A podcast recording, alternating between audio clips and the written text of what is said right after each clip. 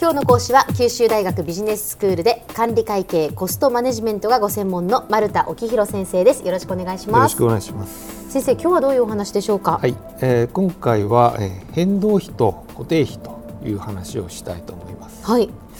えー、皆さんが働いている組織ではですね様々なコストが発生していると思いますが、ええ、その中には、えー、月々の金額が変動するものや、うん、固定的なものがあると思います。そうですね、はい、で例えば、まあ、製造業でありますと、うん、材料費をイメージしてみましょう。はい。景気が良くてですね売上が上がっていると生産量が増えますので、うん、使われる材料も増えていくと、はい、一方で景気が悪くて売上が落ちていきますと生産量が減りますのでちろん使われる材料もですね少なくなっていくという動き方をしますね。うんは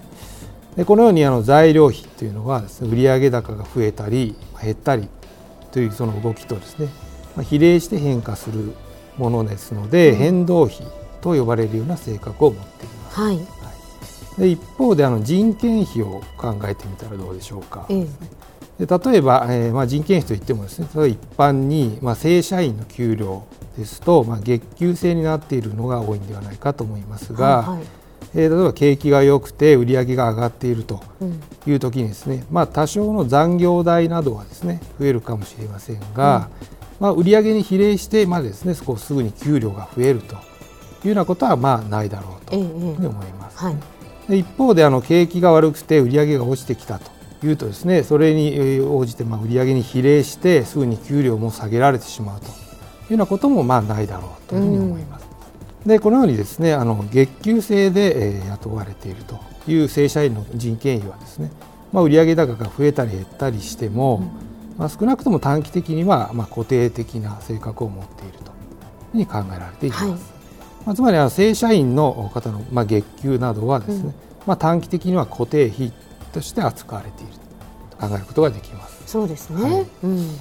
しかしあのパートさんとかですねアルバイトの方の人件費の場合はどうでしょうか、はい。えー、景気が良くてですね売上が上がっている時はですね、うん、まあ、正社員で人手が足りないというような場合にはですね時給制でですね、まあ、アルバイトを募ったりして、うん、それからまあパートさんの人数を調整したり、まあ、労働時間を増やしたりというような形でまあ補うという対応をするでしょうし、うんまあ、景気が悪くて売り上げが落ちてきましたというような場合にはですね逆にパートさんの人数を減らすとか、うん、労働時間を減らすというような形で、まあ、人件費をですね抑えようとするんではないかと思います。はい、はい、つまりまあ同じ人件費ですが、まあ、時給制で雇われているパートさんとか、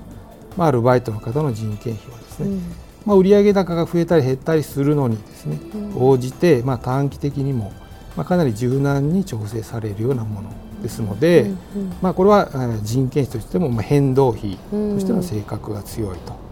じゃあ人件費といってもその固定費と変動費と、まあ、それぞれあるっていうことですね。そうですね、えー、まあ、どういう契約になっているかということが大きくまあ影響しているだろうと思います。はい、でまあ、他の費用としてですね例えば電気代のようなものそういった経費はまあ、いかがでしょうか、電気代ですか、はい、これもでも月々で変動するような気がしますが。はいそうですね、まあ、えー、まあ皆さんもよくご存知だと思いますが、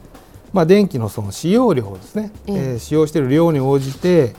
比例的に支払う部分、まあ、これは使用料金の部分がありますが、はい、一方で、まあ、電気を全く使っていなくてもですね、うん、まあ、支払わないといけない。基本料金の部分もありますよね。あそうですね、はい、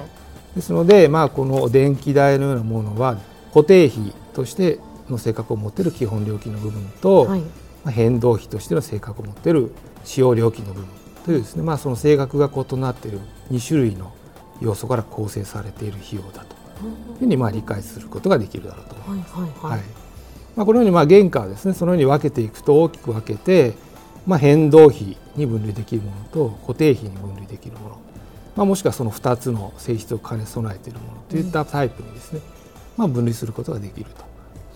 で、まあ、こういう考え方をですね、えー、持ちますと、まあ、この知識は皆さんが生活していく上でもですね、まあ、生かしていけるんではないかと。うん、まあ、例えば、まあ、皆さんの生活の場面ではですね、まあ、日々の食費みたいなものは、まあ、かなり変動費としての生活、うん、性格が強いだろうと思います。まあ、そうですね、はい。今月は外食が多かったとかね。そうですね、はい、もう食べれば食べるほどかかるというような費用ですよね、ええはい、で一方でまあ家賃みたいなものはどうだと考えると、うん、まあ、家賃はまあ一旦まあ賃貸契約をしてしまうとですね、ええ、まあ実際にその部屋でも生活をしているかどうか、ね、関係なくですね、毎月払わなければならない、まあ、そういう費用ですよね。ね。はい。でまあ、皆さんのスマートフォンの料金なども、うん、まあ、一定の範囲までの使用量に対する固定料金とそれを超えた部分に対する変動料金という両方の性格を併せ持ってますよね。うん、でそれではですね例えば仕事をしたり遊んだりというために必要なですね移動にかかるコストというものをちょっと考えてみたいと思います。はい。まあ、マイカーを持つべきかそれともレンタカーで済ませるかという意思決定をしたいとしますと、はい、まあ、例えばマイカーを持ちますと、まあ、もちろん好きな車に乗りたい時にいつでも乗れるという便利さがですねを確保できますが、うん、まあ、もちろん毎月のローンの支払いとか駐車場代あとまあ定期的に税金とか車検代ですね支払わなければなりませんので、うん、これはまあ長期間にわたってかなり固定費を抱えるということになりますね。そうですね。はい。一方でまあレンタカーで済ませるんであれば、うん、乗りたい時だけ料金を払えばいいと。うん、でこれは移動のコストを変動費にしているということになりますが、ええ、まあいつでも乗りたい時に乗れるという便利さはある程度犠牲になってしまうということになりますね。はいはい。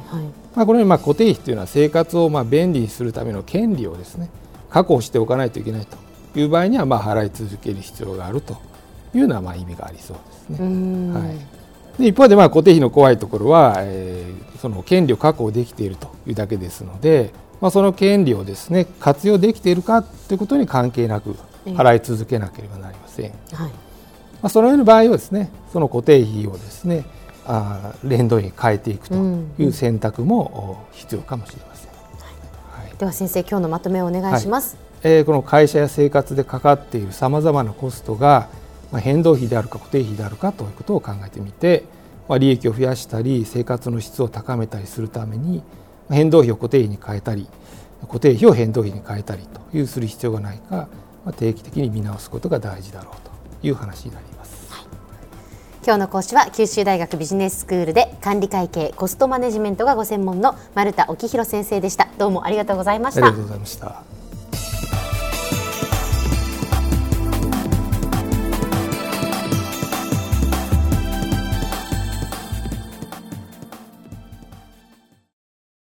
ゾクゾクグイグイメラメラつながる。ゾワゾワハラハラメキメキつながるズキズキ。モワモワホカホカつながる。キリキリ。ザワザワキュンキュン。ガンガン。ワクワク。ウズウズドキドキ。ルンルンバクバク。九州人のいろんな気持ちつなげます。九州から輝こう。キラキラつながる。 QTnet